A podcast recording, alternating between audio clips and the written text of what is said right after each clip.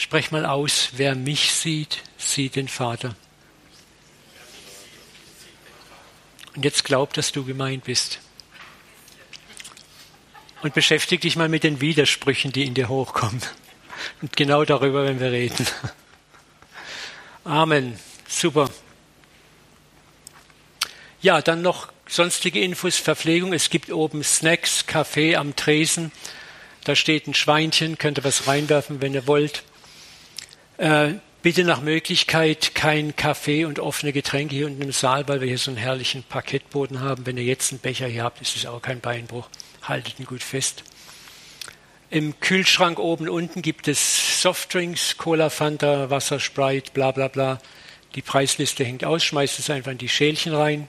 All die habe ich schon gesagt. Wir haben noch eine Liste ausgehängt, wer gerne mittags warm essen möchte. Da ist oben auf dem Tresen, Empfangstresen eine Lokalliste. Hier gibt es im, so im Bereich von 10 Gehminuten zwei, drei nette Lokale. Die sind auch sehr preiswert.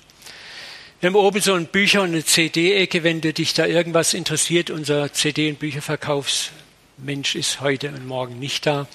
Dann kommt mit der Beute, die ihr gemacht habt, einfach zu mir. Ich kassiere euch dann ab. So, dann das ganze Seminar wird aufgenommen, haben wir gesagt, es wird MP3s geben. Es gibt schriftliche Skripte, die sind auch sehr umfangreich. Das Ganze werden wir so handhaben. Nächste Woche wird über äh, OneDrive ein Online-Link eingerichtet, den ihr zugeschickt bekommt. Und diesen Link könnt ihr anklicken, dann könnt ihr die MP3s komplett runterladen, die Skripte runterladen und was sonst noch von Interesse ist, was wir da reinpacken werden, könnt ihr alles runterladen. Wenn jemand einen USB-Stick dabei hat, kann er die Skripte auch schon jetzt, heute oder im Laufe der Pausen, kannst du zu mir kommen, kann ich die Skripte schon jetzt mal auf deinen Stick auch laden, dann, wenn du die gerne haben möchtest. Ähm, ja.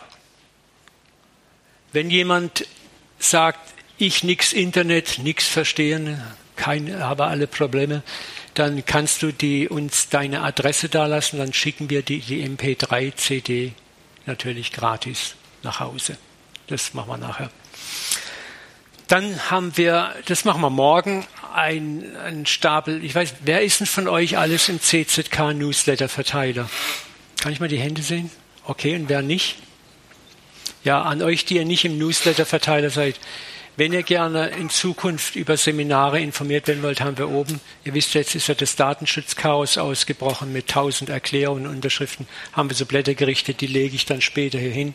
Dann könnt ihr das gerade unterschreiben und dann könnt ihr in Zukunft die Infos über äh, das Internet kriegen oder auch wenn weitere Links zum Download gezogen werden, dann habt ihr darüber die Infos.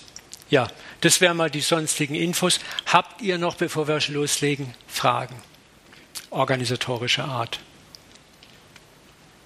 Alles fein, wenn irgendwas ist, fragt mich oder die Annette oben, die assistiert mich heute. Gut, dann würde ich sagen, wir steigen ein. Da ist noch die alte Überschrift ne, von Hochimst. Aber ich würde sagen, wir beten erstmal, damit es auch eine christliche Veranstaltung ist. Vater, wir danken dir so sehr, dass wir hier sein dürfen. Danke, dass du uns hierher geleitet hast. Danke, dass du Großes für uns vorbereitet hast. Und wir wollen jetzt diese Zeit, die vor uns liegt, segnen. Ich bitte dich, Vater, dass du unser Herz weich und weit machst. Dass wir durch deinen guten Heiligen Geist lernen, mehr mit dem Herz in den nächsten zwei Tagen zu hören als mit dem Kopf. Dass unser Herz weich und aufnahmefähig wird. Vater, schenk uns die Fähigkeit, auch das, was uns vielleicht im ersten Moment quer liegt oder wir gar nicht verstehen, dass wir es auf die Hutablage legen und dort reifen und ruhen lassen. Vater, und ich bete, dass du mit viel Trost, viel Ermutigung, viel Freude und viel Gnade kommst und dass wir Samstagabend hier als teiltransformiert oder sogar voll transformierte Menschen diesen Raum verlassen werden. Wir segnen alle, die noch unterwegs sind und die morgen hierher kommen werden. In Jesu Namen segnen wir auch den Nachhauseweg später und danken dir. Amen. Amen.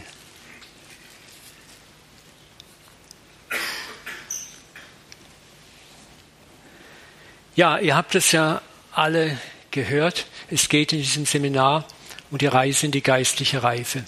Die geistliche Reife setze ich auch immer gern gleich mit der zweiten Lebenshälfte.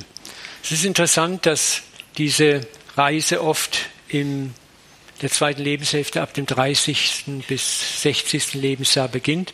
Es ist die Zeit, wo wir in den ersten Krisen reinkommen, wo unser nettes, so bis dahin vielleicht routiniertes, gutes Leben Brüche kriegt, unser Glaubensgebäude langsam erste Risse kriegt, wo uns der Idealismus der ersten Lebensjahre zunehmend nicht immer mehr trägt.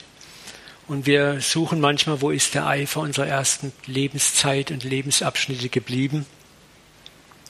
Und im ersten Lebensabschnitt, und der ist, wie gesagt, nicht an Jahren gebunden, es gibt junge Menschen mit 20 Jahren, die leben schon in der zweiten Lebenshälfte, was Reife anbelangt, und haben ein, eine Weisheit, eine Klugheit auf sich. Und es gibt 60 Jahre alte Fürze, die leben noch wie 14-Jährige. Also das kannst du nicht an, am Lebensalter festmachen, aber trotzdem gibt es diese grobe Einteilung, wo man sagt, in der Lebensmitte beginnen die Veränderungen, die Brüche.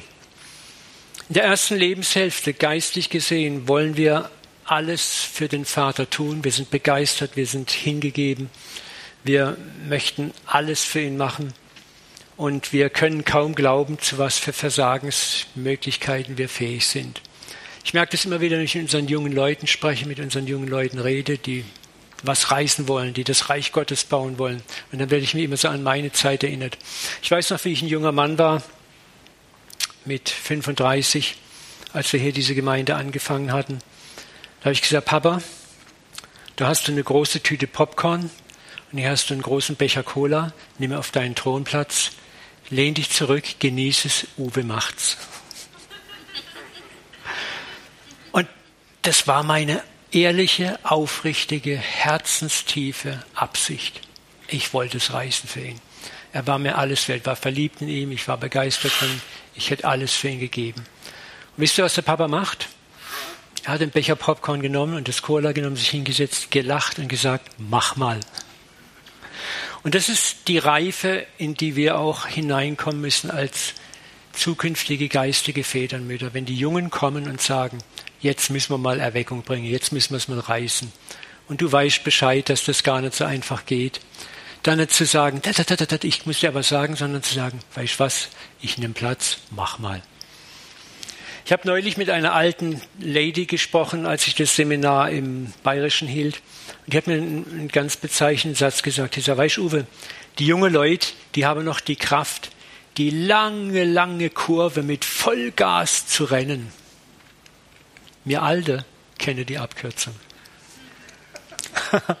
ich dachte, da ist was dran. Ne?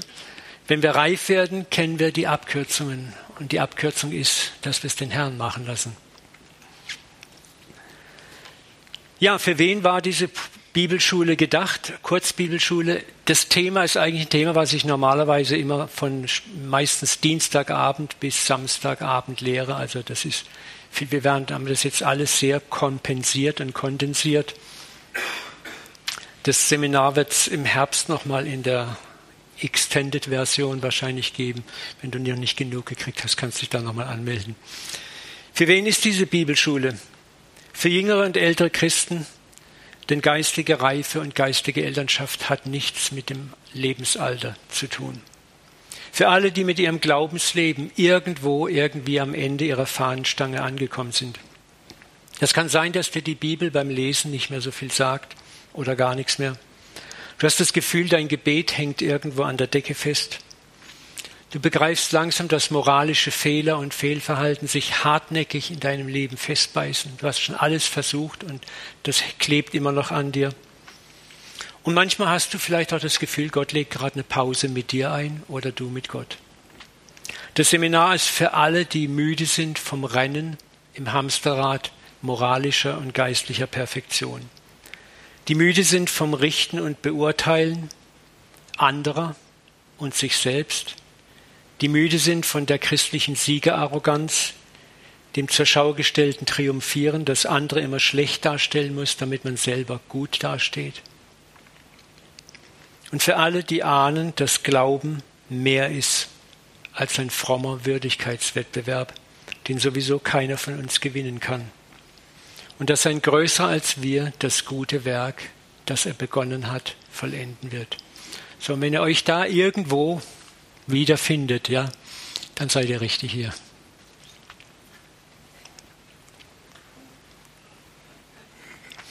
Die Reise in die zweite Lebenshälfte beginnt, wenn wir langsam erkennen, dass wir den Nachmittag und Abend des Lebens nicht mit demselben Programm leben können, wie wir durch den Morgen gekommen sind. Lass es mal an dich ran. Lass es mal sinken. Wer von euch hatten das Gefühl, so, das, was ich bisher gemacht, getan habe, das, das kann so nicht mehr weitergehen. Ich, ich, das, das bringt mich nicht mehr weiter. Wollt ihr mal die Hände heben? Also mir geht es auf jeden Fall so. Seht ihr, da sind doch schon einige. Ich mache das normal nicht gerne, hebe mal die Hand, weil das ist immer so peinlich. Aber manchmal ist es nicht schlecht. Ne? Wenn ich sie auch hebe, dürfte sie auch heben.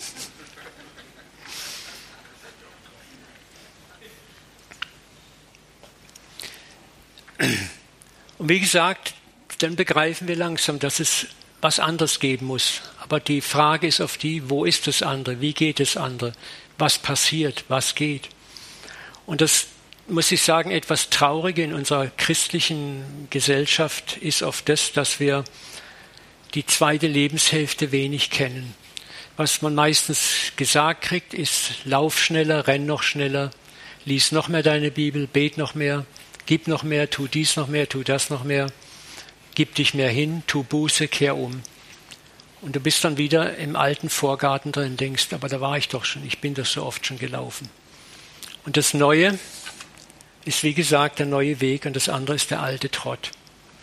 Und wenn jemand als geistlicher Leiter, als Pastor oder Seelsorger oder Hauskreisleiter oder Gruppenleiter immer noch im alten Trott ist, dann kann er dich da auch schlecht aus deinem alten Trott rausleiten und führen. Und aus eigener Kraft und aus eigenem Wollen gehen wir auch nicht raus. Wir Menschen sind von Haus aus Traditionalisten. Wir lieben die Überschaubarkeit des alten Camps, in dem wir schon immer waren, die ausgelatschten Wege. Und deswegen muss Gott Krisen bringen in unser Leben. Krisen, die uns buchstäblich aus der Bahn werfen. Das können alle möglichen Krisen sein. Aber wenn du einmal in einer Krise drin bist, wird dein altes Weltbild erschüttert. Und genau das möchte Gott. Und der erste Reflex ist, dass wir in der Krise versuchen, das alte Weltbild wieder zu kitten, zu kleben und herzustellen. Aber genau das ist, was Gott nicht will. Dann muss er noch eine Krise bringen, noch eine Krise, bis du vor den Trümmern stehst. Und endlich aufwachst und sagst, Herr, was willst du? Und Gott sagt, ich habe einen neuen Weg, eine neue Schiene, auf die ich dich setzen will. Ja, aber sei ruhig und vertrau mir. Durch Zerbruch eigener Stärke durch die Selbsterkenntnis unserer heimlichen Motive, die wir oft mit frommen Masken getan haben, durch peinliche Fehler, die uns im Leben unterlaufen sind, durch Zurückweisung, Schmerzen, Einsamkeit, beginnen wir unseren Glauben neu zu sehen. Und Gott erscheint uns in einem völlig neuen Licht, manchmal am Anfang richtig fremd.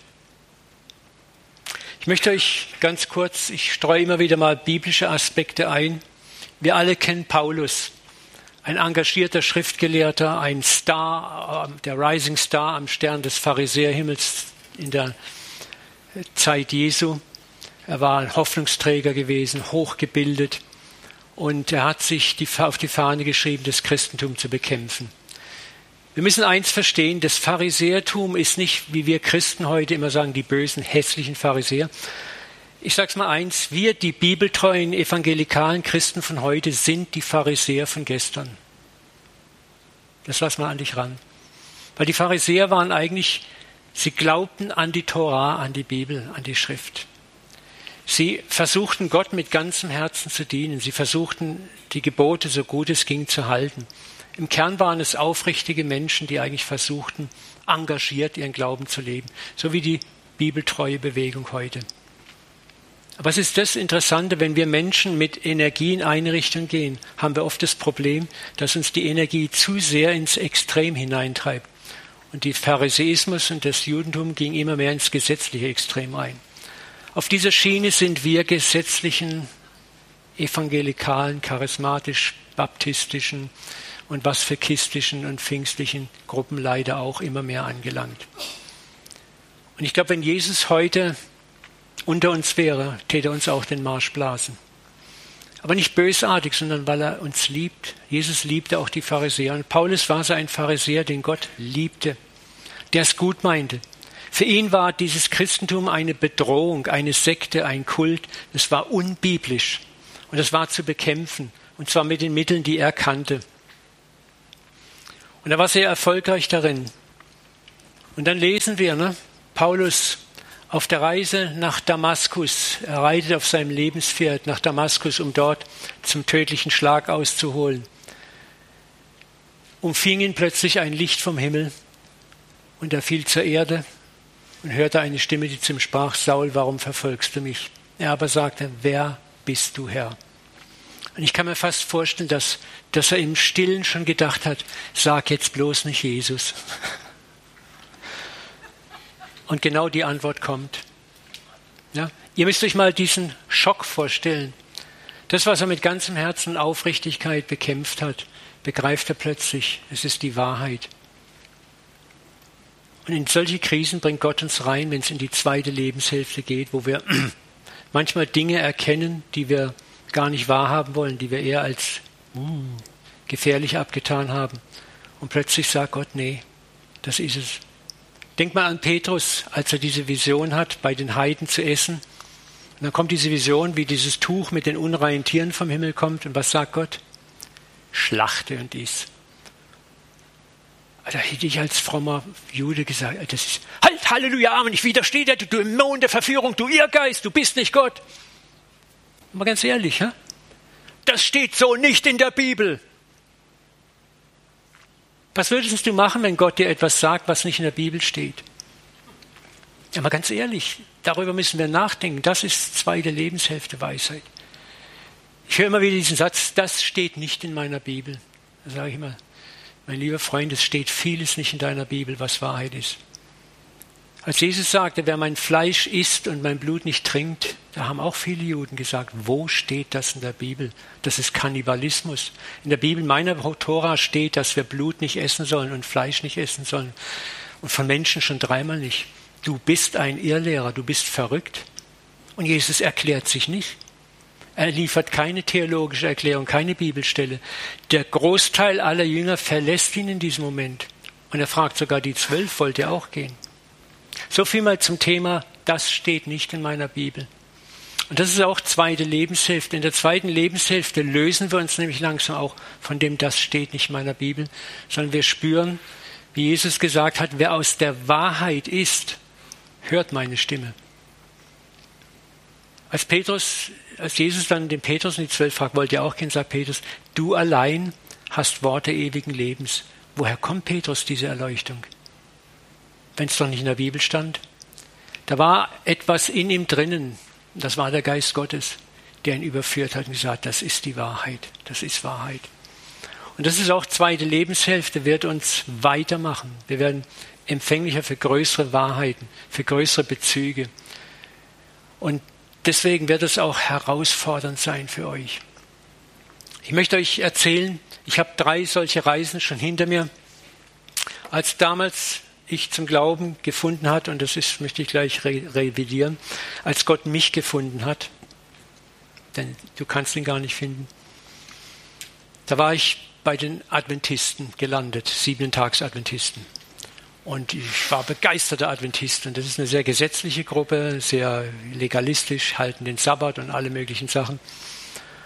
Und wir waren die Gerechten, wir werden gerettet und alle Nicht-Adventisten wandern sowieso in die ewige Verdammnis sondern lebst du so eine Weile engagiert und da, Und dann bemerkst du langsam so erste Brüche, Unregelmäßigkeiten in dir selber, um dich herum. Und dann kommen die ersten Fragen hoch. Und die Fragen werden mehr und mehr und mehr. Und dann stehst du langsam am Ende dieses Kosmoses und überlegst, da gibt es mehr als den Adventismus. Aber es ist gar nicht so einfach, aus diesem Kosmos auszusteigen in den nächsten Kosmos reinzugehen. Ich habe dann Kontakt bekommen mit einer amerikanischen Baptistengemeinde und da habe ich das erste Mal begriffen, was das Evangelium eigentlich ist. Es war ein völlig neuer Kosmos für mich. Aber gleichzeitig war die Angst da, was ist, wenn das ein Fehler ist, wenn ich jetzt aus der Heilsgemeinschaft der Adventisten aussteige. Merkt ihr? Das sind Momente, in denen du schwankst. Und das ist auch bei der Lebensreise so. Da gibt es diese Transfermomente, wo du in Krisen bist. Aber dann merkst du plötzlich, kommt eine Macht größer als du selbst und zieht dich unwiderstehlich rein. Und mit der ganzen Phase deines Seins spürst du, was Petrus gesagt hat, du hast Worte ewigen Lebens, wir folgen dir nach. Dann war ich im Baptismus viele, viele Jahre und habe wunderbar Jesus tiefer, tiefer kennengelernt. Und dann irgendwann habe ich auch gespürt, das ist nicht alles, da muss mehr sein.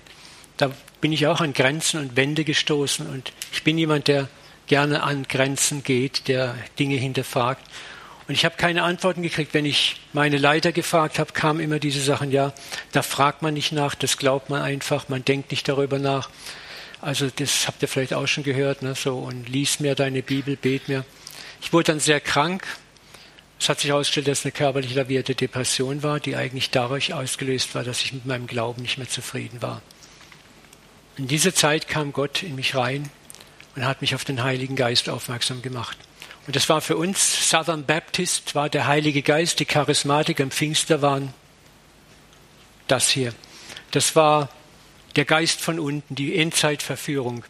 Das, die Geistesgaben haben aufgeführt mit dem Tod des letzten Apostels. Also die Dispensationstheologie war, wie sie heute auch noch in manchen evangelikalen Gruppen gegenwärtig ist, unser Ding. Und Gott lädt mich ein, eine Baptistengemeinde dort äh, ein Seminar zu machen. Ich komme dort an, komme in den Saal rein und denke, was ist denn das? Auf der Bühne steht ein Keyboard, eine Trommel, E-Gitarre, Bassgitarre, Congas, Bongos. Dann kommt die Band auf die Bühne und die fangen an zu rocken und heben die Hände. Und ich, ich kannte nur Gesangbuch und Piano. Ne? Und ich war schockiert erstmal und habe gedacht, was ist das? Ich bin bei Charismatikern gelandet, Hilfe. Und dann merke ich aber, dass da eine Freude ist, eine Freude, eine Freude, ein, eine Authentizität, ein, ein boah, ich stand da, ich war hin und her gerissen. Dann habe ich abends versucht, so sachte mit der Leidenschaft, ja, wisst ihr denn nicht das? Und, und die haben mir an der Bibel so liebevoll alles gezeigt. Ich habe keinen Boden mehr auf die Füße gekriegt, keinen Fuß mehr auf den Boden gekriegt. Ich ging nach drei Tagen völlig verwirrt von dem Seminar weg, habe gesagt, Herr, eins sage ich dir, ich werde nie mehr gegen die Charismatiker und Pfingstler predigen. Aber ich, ich, ich weiß nicht, ob ich einer werden will. Dann gehen wir, dann habe ich übernatürliche Heilung erlebt. Ja? Und wir gehen nach Spanien und sitzen dort am Strand und werden von einem jungen Ehepaar eingeladen in einen Gottesdienst. Wir kommen dorthin. Déjà-vu war das. Wieder eine Bühne. Bongos, Congas, Trommeln, Bassgitarre, E-Gitarre, Keyboard und mir hat schon äh, und das war dann aber die Steigerung war es war Flamenco-Lobpreis ne? und da gingen die Spanier gingen natürlich ab die Pfingster noch viel mehr ne? und ich meine Frau und wir haben dasselbe wieder gespürt eine Freude eine Liebe ein ein oh, und das hat uns im Herzen total erwischt und der das Hirn war weiter hinten bei den Baptisten noch. Ne? Kennt ihr das? Und wir sind nach Hause und haben gesagt, jetzt müssen wir unbedingt, jetzt will ich es wissen, habe ich gesagt, wir gehen in die verrückteste Gemeinde in Karlsruhe. Es war damals die Fabrik 88 hier. Und dann sind wir dahin und die waren als Charismatiker verschrien, bis es geht nicht mehr. Und wir waren dort im Gottesdienst und da war ein Aufruf für den Empfang der Geistestaufe, wir sind nach vorne.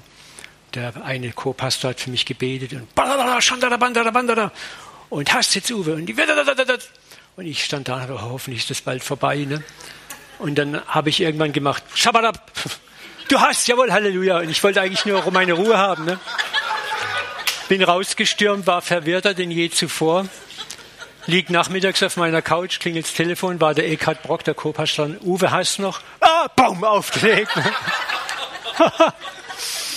Am nächsten Sonntag bin ich wieder in die Kirche mit meiner Frau und die haben geworshipped und im Worship ging die in den Sprachengesang an. Auf einmal merke ich, wie das von ganz unten immer mehr hochkommt in mir. Und ich habe in Sprachen gesungen wie ein Weltmeister. Aber es war so, so authentisch, so natürlich. Und dann war es geschehen. Und dann war ich im charismatischen Universum angelangt. Dann haben wir das CZK gegründet und haben wunderbarste Jahre und alles erlebt. Und vor acht Jahren habe ich das erste Mal für mich auch wieder die, das Gefühl gehabt, Du hast den charismatischen Kosmos durchmessen. da ist mehr, da ist so viel mehr. Bist du bereit? Und dann kamen Krisen. Krisen, Krisen, Krisen. Aber ich bin mittlerweile ins nächste Universum langsam am Einsteigen und bin erstaunt, positiv zutiefst erschüttert. Und das hat auch dazu geführt, dieses Seminar zu kreieren. Und das ist das, wo ich euch einfach mal praktisch teilhaben lassen möchte, wo die Reise hingeht. Vielleicht hat der eine von euch oder der andere schon ähnliche Reisen erlebt. Ich kann dir sagen, diese Reisen hören nie auf. Solange du Ja sagst zum Vater, wird er dich immer weiter in größere Weiten hineinziehen. Und das Ziel ist, Christus immer ähnlicher zu werden. Und das hat nichts damit zu tun, auf einer moralischen Leiter immer höher zu klettern, sondern zu begreifen, wer du eigentlich in deinem tiefsten Inneren bist. Du bist Christus. Christus in uns, die Hoffnung der Herrlichkeit. Wir sind das Ebenbild Christi. Wir sind gestaltet in sein Ebenbild. Wir sitzen schon jetzt mit ihm auf dem Thron. Wir werden über das Thema alles noch, ich gebe jetzt mal so einen kleinen Überblick, reden. Die alte Kirche hat das Theosis genannt, die Vergöttlichung des Menschen. Gott wurde Mensch, damit der Mensch Gott würde. Nicht Gottes Stelle einnimmt, sondern in der Trinität seinen Platz einnimmt. Christus ist der Platzhalter, unser Platzhalter in der Trinität. Er ist der Erstgeborene unter vielen Geschwistern, sagt Paulus. Du bist ein Bruder, eine Schwester von Jesus und du hast seine komplette DNA in dir. Und wenn dir das bewusst wird, dann lebst du nicht mehr vor dem Thron, unter dem Thron, sondern du verstehst, was Paulus gesagt hat, wir sitzen bereits mit ihm auf dem Thron. Und das ist etwas, was wir nicht im Kopf begreifen können, sondern was Gott durch Lebenskrisen, durch Erschütterungen erfahrbar machen muss. Und das Grandiose ist, dass das nichts mit deinem Würdigkeitswettbewerb zu tun hat und deiner Würdigkeit, sondern wie sehr du ihm vertraust, dass er dich würdig macht. Ich kann euch nur eins sagen, ich habe in den letzten drei, vier, fünf Jahren Dinge erlebt, die ich nie für möglich gehalten hätte. In Momenten, wo ich so weit mit meiner Frömmigkeit von Gott weg war, wie ich es mir auch nie vorstellen konnte. Wo ich kaum Glauben hatte, ganz wenig die Bibel gelesen hatte, ganz wenig fromm war und Gott Wunder getan hat durch mich, Menschen berührt hat durch mich wo ich geweint habe hinterher und, und gesagt habe, was war das? Und Gott sagt, ja, solange du deine Zerbrochenheit zugibst, kann ich durch dich wirken. Aber wenn du meinst, du bist würdig, weil du jetzt zehn Wochen die Bibel gelesen hast, zehn Wochen gebetet hast, zehn Wochen gefastet hast und dann bist du würdig genug, dass ich durch dich wirken kann, dann bist du auf dem Holzweg, weil du wirst immer stolzer, immer hochnäsiger. Aber je zerbrochener du bist, umso demütiger wirst du. Und je mehr du meine Gnade erfährst, umso mehr wächst die Kraft in dir, mit deinen Sünden zu brechen. Aus einer ganz anderen Motivation heraus. Und das ist, ihr Lieben, der Themenkreis, den wir hier in diesen Tagen beackern werden, was der Inhalt der Reise ist, wo es hingeht, wo er uns alle hinhaben möchte. Und das ist das, was Paulus erlebt hat. Sein Kosmos wurde zerbrochen. Das war hier hat sein Universum die ersten Risse gekriegt und Gott zieht ihn rüber in den christlichen Kosmos, in eine völlig neue Dimension des Seins. Und das geschieht durch das Aufschlagen oft in unserer eigenen moralischen Realität, wo Gott uns konfrontiert mit unserem wahren Ego, unseren Schwächen, unserem Schatten. In der Seelsorge spricht man von dem Schatten. Der Schatten ist unser Dasein, das wir eigentlich verstecken. Der Schatten ist das, was wir wirklich sind, das nackte Ich.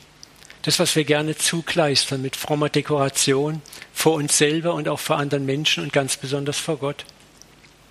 Aber Gott sagt, ich will, dass du lernst, zu deinem Schatten Ja zu sagen, denn ich sehe deinen Schatten. Ich habe eins gelernt, jeden Tag stehe ich auf und sage, Herr, ich bin Asche und ich bin Gold. Ich bin beides. Und jetzt nimm das beides und mach was damit. Früher habe ich mir gesagt, hier ist die Asche, schnell das Gold drüber. Gott, schau mal mein Gold an. Hoffentlich siehst du die Asche nicht. Ne? Und da möchte, hat Gott kein Problem damit, weil das ist alles in der ersten Lebenshälfte leben wir so. Aber je reifer du wirst, umso mehr kommst du aus dem Wald und dem Feigenblatt hervor und stellst dich nackt, wie du bist, vor ihn. Sagst, Papa, das ist alles, was ich dir bieten kann. Und Gott sagt, damit kann ich arbeiten. Du bist auf dem richtigen Weg. Wisst ihr, was da an Stress von einem abfällt, was da an Kraft freigesetzt wird, die du sonst mit Maskentragen verwendest, die frei wird zu leben und ihn durch dich scheinen zu lassen.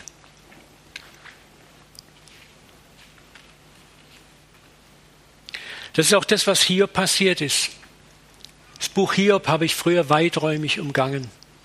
Es ist eines der brillantesten Bücher überhaupt, weil das Buch Hiob schildert auch die Lebensreise. Hiob begann mit Hörensagen. Er kannte Gott vom Hörensagen. Andere haben ihm das beigebracht. Er hat Gott mit dem Kopf angenommen, akzeptiert. Sein Gottesbild war, Gott ist da oben, ich da unten. Der Gott möchte Gehorsam, Opfer und Wohlverhalten. Das liefere ich ihm. Im Gegenzug liefert er mir Segen, Wohlstand und Gnade. Schon das war sein Gottesbild. Das ist das Gottesbild der meisten Religionen. Ich gebe ein Opfer und Gott gibt mir dafür Wohlverhalten. Als Christen haben wir halt unser Opfer Gebet, Hingabe, Liebe, Kirchenbesuch, Taufe und so weiter. Und Gott gibt uns dafür Schutz, Segen, Bewahrung. Und solange wir in diesem Muster leben, das ist das Muster der ersten Lebenshälfte, leben wir eigentlich in einer Tauschgeschäftsmentalität. Ich gebe dir das, Gott, und im Gegenzug gibst du mir das.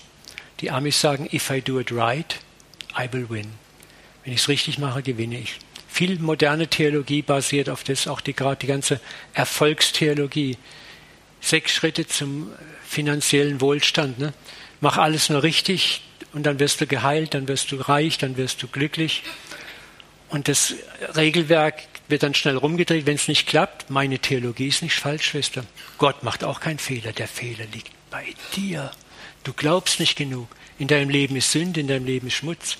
Und schon stehst du da, hast neben deiner Misere noch diese Anklage auf dem Hals und kommst keinen Schritt weiter. Ne? Und Jesus hat es wieder und wieder verneint. So, Gott möchte das durchbrechen und hat es bei Hiob durchbrochen. Hiob verliert alles. Aber was passiert dann? Er keilt aus, er rotzt und schimpft gegen Gott. 30 Kapitel. Da ist nicht, der Herr hat's gegeben, oh, der Herr hat's genommen, sondern er brüllt, schreit und tobt. Und jetzt kommt was Interessantes. Am Schluss sagt Gott, zu den drei Freunden, die dann gesagt haben, hier, ob du hast Dreck am Stecken, du hast gesündigt, darum passierte das, kommt mal her, ihr Säcke. Und dann sagt Gott was Interessantes. Er sagt, ihr habt nicht richtig über mich geredet, wie mein Knecht Hiob über mich richtig geredet hat. Als ich das, das erste Mal bewusst gelesen habe, ich gedacht, was Gott? Hiob hat richtig über dich geredet. Der hat doch 30 Kapitel, Kapitel lang gemotzt, gemeckert, ge, ge, gepupst. Und Gott sagt ja. Und das war richtig, denn er wusste es nicht besser. Aber die anderen haben nur versucht, mich zu retten und fromm zu erklären, dass dieses Geschäft, ich gebe dir das und du gibst mir das, funktioniert. Und darum sagt Hiob, ich kannte dich nur vom Hören sagen, jetzt hat mein Auge dich gesehen. Wisst ihr, das Grandiose ist, Hiob erklärt nicht, was er gesehen hat.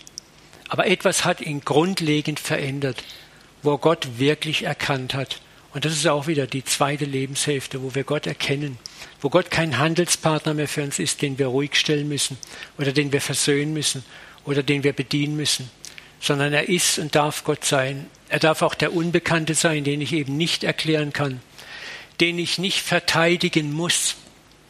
Wisst ihr, ich weiß, wovon ich rede. Wir haben vor drei Jahren unser erstes Enkelkind bekommen. Wir waren so begeistert, als die Nacht war, wo unser Sohn runterkam. Papa, wir gehen ins Krankenhaus. Betet. Jawohl. Wir saßen im Bett. Boah, gebetet. Dann klingelt das Telefon eineinhalb Stunden später. Papa betet, betet. Die Herztöne haben ausgesetzt. Im Mutterleib. Und eine Stunde später kam wieder ein Telefonat. Das Baby ist bei Jesus. Wir saßen wie erstarrt im Bett. Es gab keinerlei Indikation, keinerlei Hinweis. Es war am Tag vorher noch eine große Untersuchung. Alles war perfekt. Die Schwangerschaft war super. Wir hatten unsere Enkeltochter, auf die wir uns so gefreut hatten, verloren. Und wir wussten nicht warum. Wir wussten nicht wieso. Und Gott hat gesagt, Uwe, tritt so lange und hart gegen mein Schienbein, wie du es brauchst. Keine frommen Parolen. Und geh jetzt zu deinem Sohn und sag ihm genau dasselbe. Tritt so lange und hart gegen mein Schienbein, wie du es brauchst. Und das ist das, was wir auch lernen müssen, Trauerarbeit zu leisten. Gott hat kein Problem damit, wenn du in der Krise ihn nicht mehr verstehst, dass du erstmal auskeilst, schreist, tobst und brüllst. Wisst ihr, was wir Evangelikale verlernt haben? 70 Prozent der Psalmen sind Klagepsalmen, wo der Psalmist richtig seinen Schmerz rausschreit und nicht Gott schön redet. Aber das Schöne ist, alle Psalmen, Klagepsalmen enden mit einem Gotteslob, mit einer Doxologie.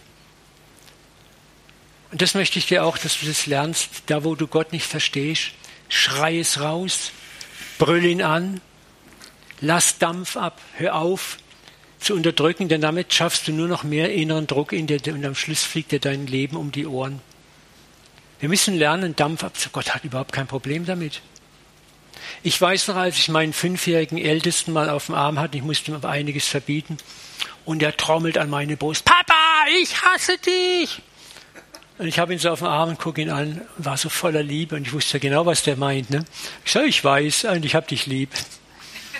Ich habe nicht gesagt, was, du Hund, was sagst du, du hast mich, du bist nicht mehr mein Sohn.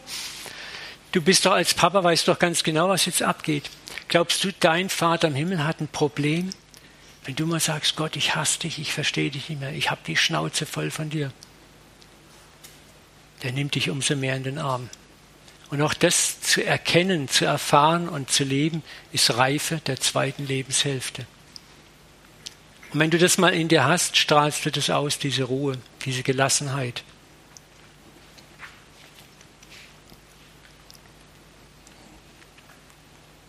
Was dann am Ende dieser Reise, wenn wir sie an seiner Hand gegangen haben, herauskommt, ist ein wahrer Ältester, eine wahre Älteste, die der Vater gebrauchen kann, die jüngere Generation mit Liebe, Geduld und Gnade dahin zu führen, wo sie selber zu reifen Ältesten werden.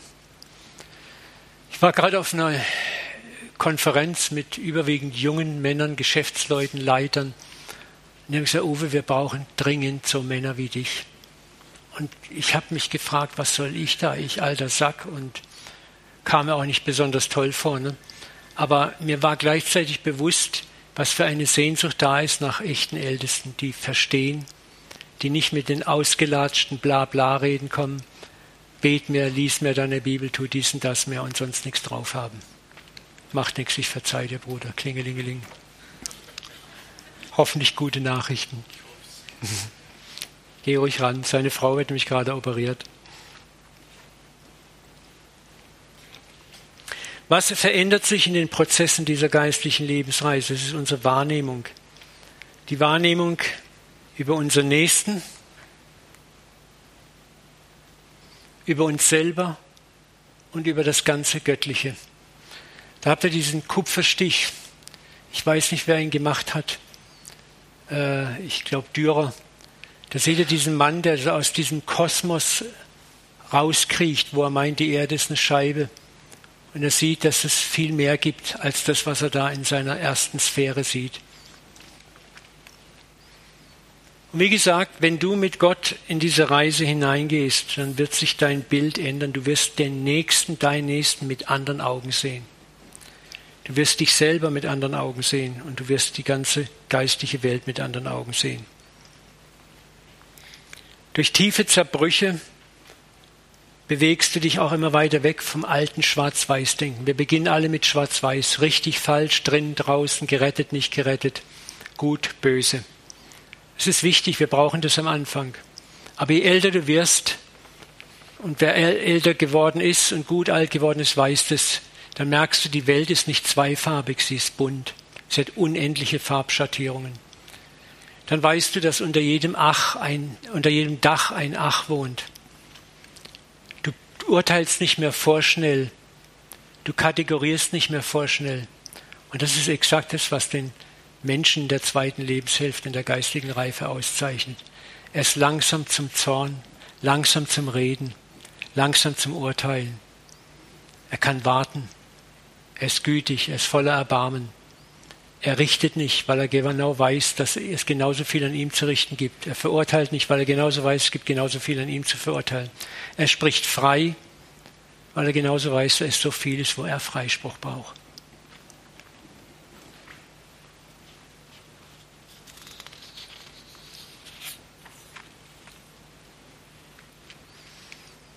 In der zweiten Lebenshälfte denken wir immer weniger in der Kategorie Gewinner und Verlierer, sondern wir suchen das Win-Win. Du versuchst nicht mehr Recht zu haben und sagst, ah, dem habe ich jetzt gegeben in der Diskussion, sondern du schaust, wie können wir beide aus dieser vielleicht konfrontativen Unterhaltung einen Profit haben. Wie können wir beide gewinnen? Wie können wir beide ein gutes Gefühl haben, wenn wir auseinandergehen? Und nicht, dem habe ich jetzt gegeigt. Und dem habe ich jetzt mal gesagt, wo der Hammer hängt. Ne? Das ist das, was Philippa 2,3 sagt. Einer achtet den anderen höher als sich selbst.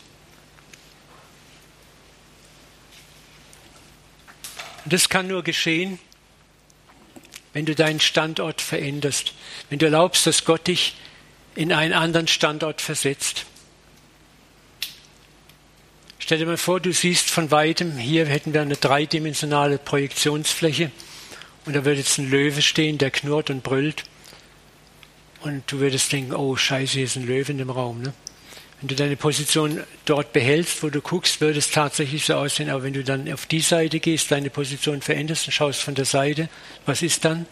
Dann merkst du, das ist ein Flatscreen. Ist gar kein Löwe. Ne? Und wie bist du dazu gekommen? Indem du deine Position verändert hast.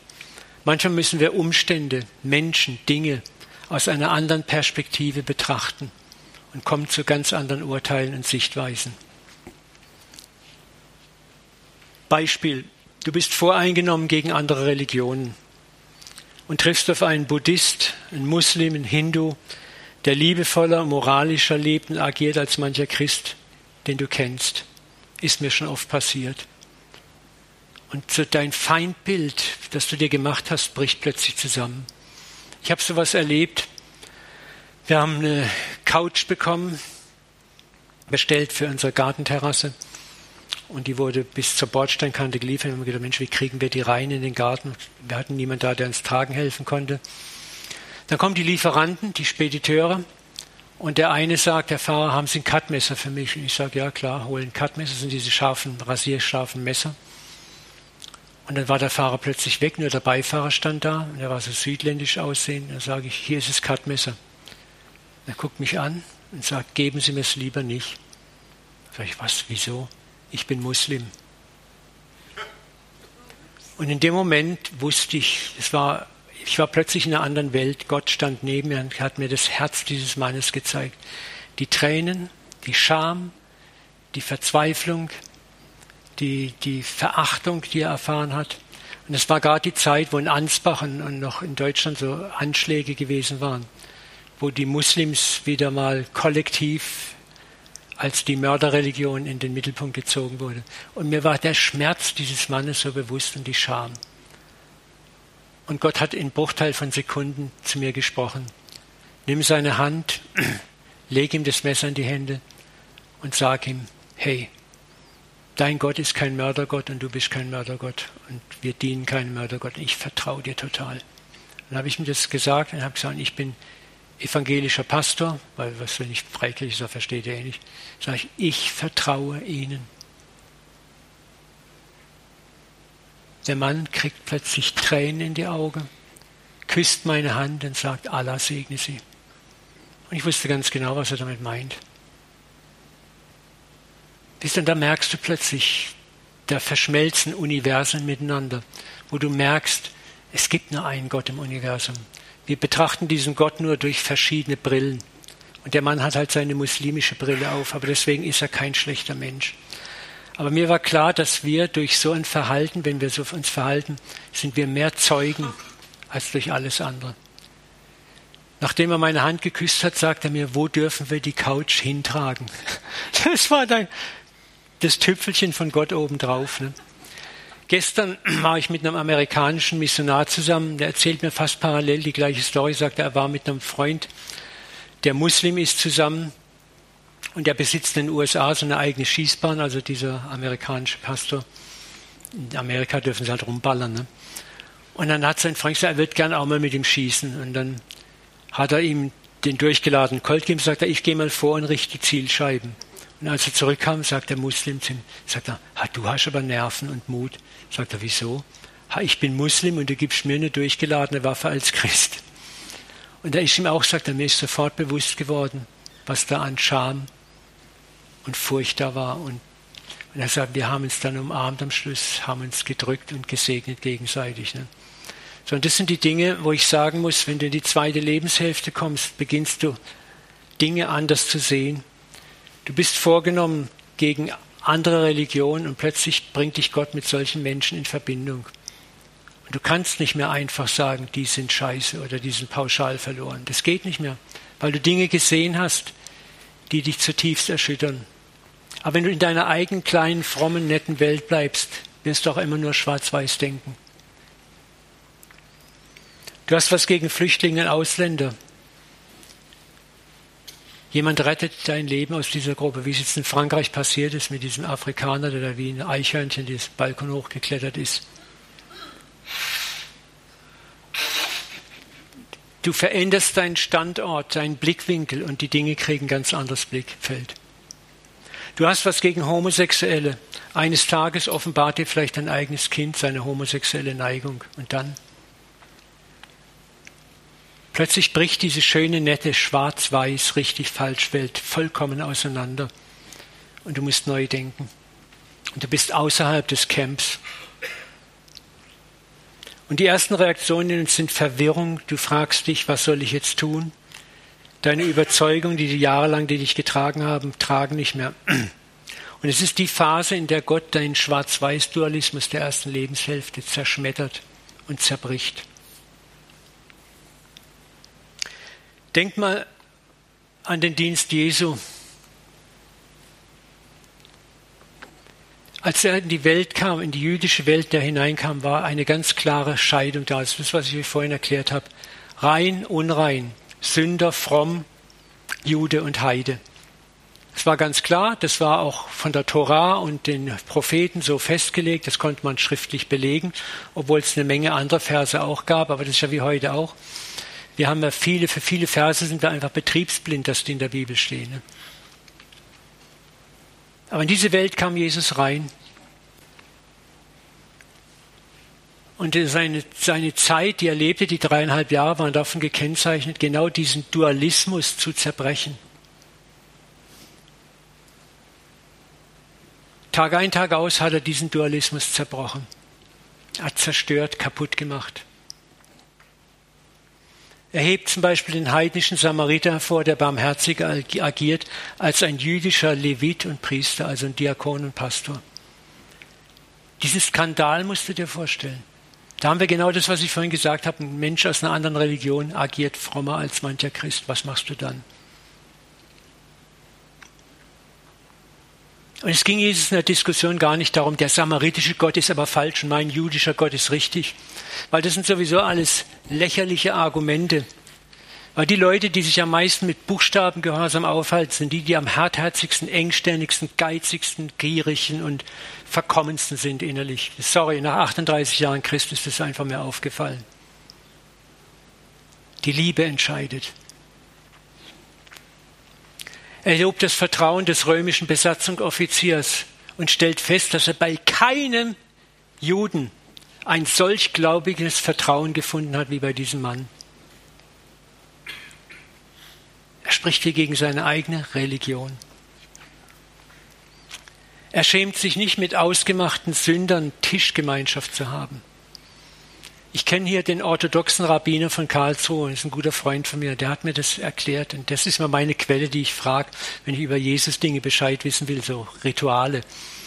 Er hat mir gesagt, mit dem Essen, Uwe, das, das muss, ist wirklich so, wenn ich als frommer Rabbi, als Jude jemanden zum Essen zu mir nach Hause einlade, heißt das, ich werde oder will dein Freund sein oder du bist mein Freund.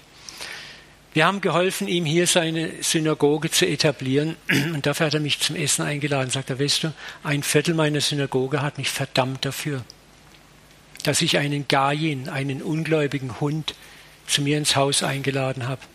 Einige haben meine Synagoge deshalb verlassen. Jesus hat es gemacht. Und das ist das, was, was zerbrochen wird in der zweiten Lebenshälfte. Jesus sah tiefer, klarer mit geweiteten Augen der zweiten Lebenshälfte. Er sieht den Schatz unter der Oberfläche der fremden Religion, des Besatzungsoffiziers oder der Sünder. Wer unter euch ohne Schuld ist, werfe den ersten Stein. Oh, das ist noch nicht. Das ist das, wo wir in der zweiten Lebenshälfte nicht mehr so schnell urteilen können weil wir unsere eigenen Schatten gesehen haben. Und das passierte immer mehr, immer mehr siehst du deinen eigenen Schatten. Du kannst nicht mehr einfach, ja. Und Gott tut es sehr effizient. Stell dir mal vor, als diese Ehebrecherin dahin geführt wurde. Und dann haben sie auch gesagt, was liest du, was steht in der Bibel geschrieben, was ist biblisch? Steinigen. Ha?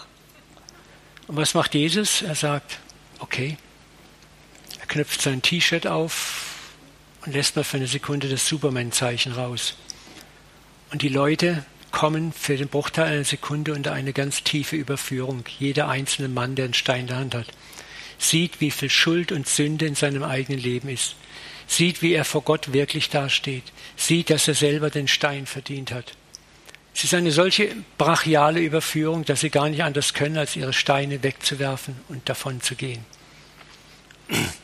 Das ist das, was die zweite Lebenshälfte mit uns macht. Die Reise in die zweite Lebenshälfte macht zu uns Menschen, die immer weniger richten.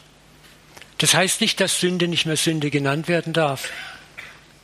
Bitte missversteht es auf gar keinen Fall. Jesus hat auch nicht gesagt, hey, ihr könnt Ehe brechen, klauen, stehlen, morden. Ja, lasst uns Party haben. Überhaupt nicht. Aber der Weg, das zu kommunizieren, war ein ganz anderer. Er hat nicht moralisiert mit Angst, Scham und Furcht, sondern hat die Leute überzeugt mit Liebe. Die Leute waren von dieser Liebe überwältigt. Und das hat sie transformiert. Und diese Liebe brauchen wir. Wisst ihr, warum wir als Christen so wenig Akzeptanz im Land haben? Das hat nichts damit zu tun, dass wir die kleine arme Herde sind, die ja sowieso immer verachtet ist. Da ziehen wir uns als Christen so gerne zurück. Es ist ja Endzeit und wir sind sowieso die kleine Herde und der Antichrist wird immer mächtiger und wir sind halt so. Ne, so. Ich kenne das alles erst in Frömmigkeiten, wo ich war. Wir haben uns unsere Unpopularität selber zuzuschreiben, weil wir eigentlich nicht wie Jesus gelebt haben. Lukas 15, 1 beginnt damit, das ist das Gleichnis vom verlorenen Sohn. Es nahten sich zu Jesus aber allerlei Zöllner, Sünder und Menschen mit zweifelhaftem Ruf, um ihn zu hören. Welche Kirchengemeinde, Freikirche, kann das von sich sagen, dass sonntags die Sünder, die Zöllner, die Menschen mit zweifelhaftem Ruf in Scharen in die Kirche strömen, um dort die Message zu hören? Was war an Jesus denn anders, dass diese ausgemachten Sünder zu ihm kamen? So dass sich die Pharisäer eiferten und sagen, der hängt mit denen ab und isst sogar mit denen. Da war etwas in der Person, in der Botschaft von Jesus, das die Sünde angezogen hat. Und es war nicht die Botschaft, hey, Sünde ist okay. Aber es war eine Botschaft, trotz deiner Sünde ist immer noch genügend Gold und Wert in dir, dass mein Vater dich liebt. Wisst ihr, und das ist Ansprache und Zuspruch, den Schatz im Nächsten adressieren und ansprechen. Seid doch mal ganz ehrlich, wenn ich deinen Schatz adressiere, dann macht es doch was mit dir, als wenn ich deine Fehler adressiere. Deine Fehler weißt du sowieso, dass du mit ihnen nicht klarkommst, weißt du auch. Was nützt dir das also, wenn ich da noch den Finger reinlege und bohre und sage, streng dich mehr an? Das ist dieser Kreislauf, der Frustration, dem wir geraten. Aber wenn jemand sagt, ich weiß um deine Fehler, aber hey Mädel, in dir ist so viel Gold und du bist so herrlich und das bist du gar nicht, was du lebst im Moment. Ich habe das so oft mit Leuten gemacht und du siehst, wie die Augen sich verändern. Dieses, ja wirklich. Und du bringst Hoffnung und das war, wie das Jesus getan hat. Er hat Hoffnung gebracht, er hat Liebe gebracht, Zuspruch gebracht. Und das ist das, was wir lernen müssen als, als Älteste und Ältestinnen, als Väter und Mütter der zweiten Lebenshälfte der Reife, dahin kommen, dieses Leben zu leben, ein Leben der Liebe, des Erbarmens. Nicht, dass es ist alles okay, nee, nee. Aber wo wir langmütig sind, wo wir verstanden haben, was es heißt, dass siebenmal, siebzigmal Vergebung da ist und nicht nur siebenmal. Weil wir verstanden haben, dass manche Prozesse des Wachsens und Reifens Jahre und Jahrzehnte brauchen, weil wir es an uns selber erlebt haben. Und Gott mit uns Geduld hat, also warum soll er sie noch nicht mit anderen haben? Warum sollen wir sie nicht mit anderen haben? Wisst ihr, und das Bild haben wir als Christen nie abgeliefert in der Öffentlichkeit. Wir haben so unsere fünf Punkte, wo wir sagen, das machen wir. Wir ziehen uns in unsere Festung, genannt Gemeinde, zurück. Und das ist ja die Welt und wir sind die Guten. Ne? Und gut ist. Und die Welt sagt, ja, ihr, ihr habt ja schon so Äußerlichkeiten an euch, aber im Großen und Ganzen lebt ihr nicht viel anders als ich. Und das ist es, was durchbrochen werden muss. Was aber geschieht eben durch die Reise in die zweite Lebenshälfte. Und dazu gehört Schattenarbeit, dass wir unseren Schatten anerkennen, sagen, ich bin Gold, ich bin Asche. Dass wir uns vor Gott hinstellen und sagen, ich bin der ich bin, mach was draus.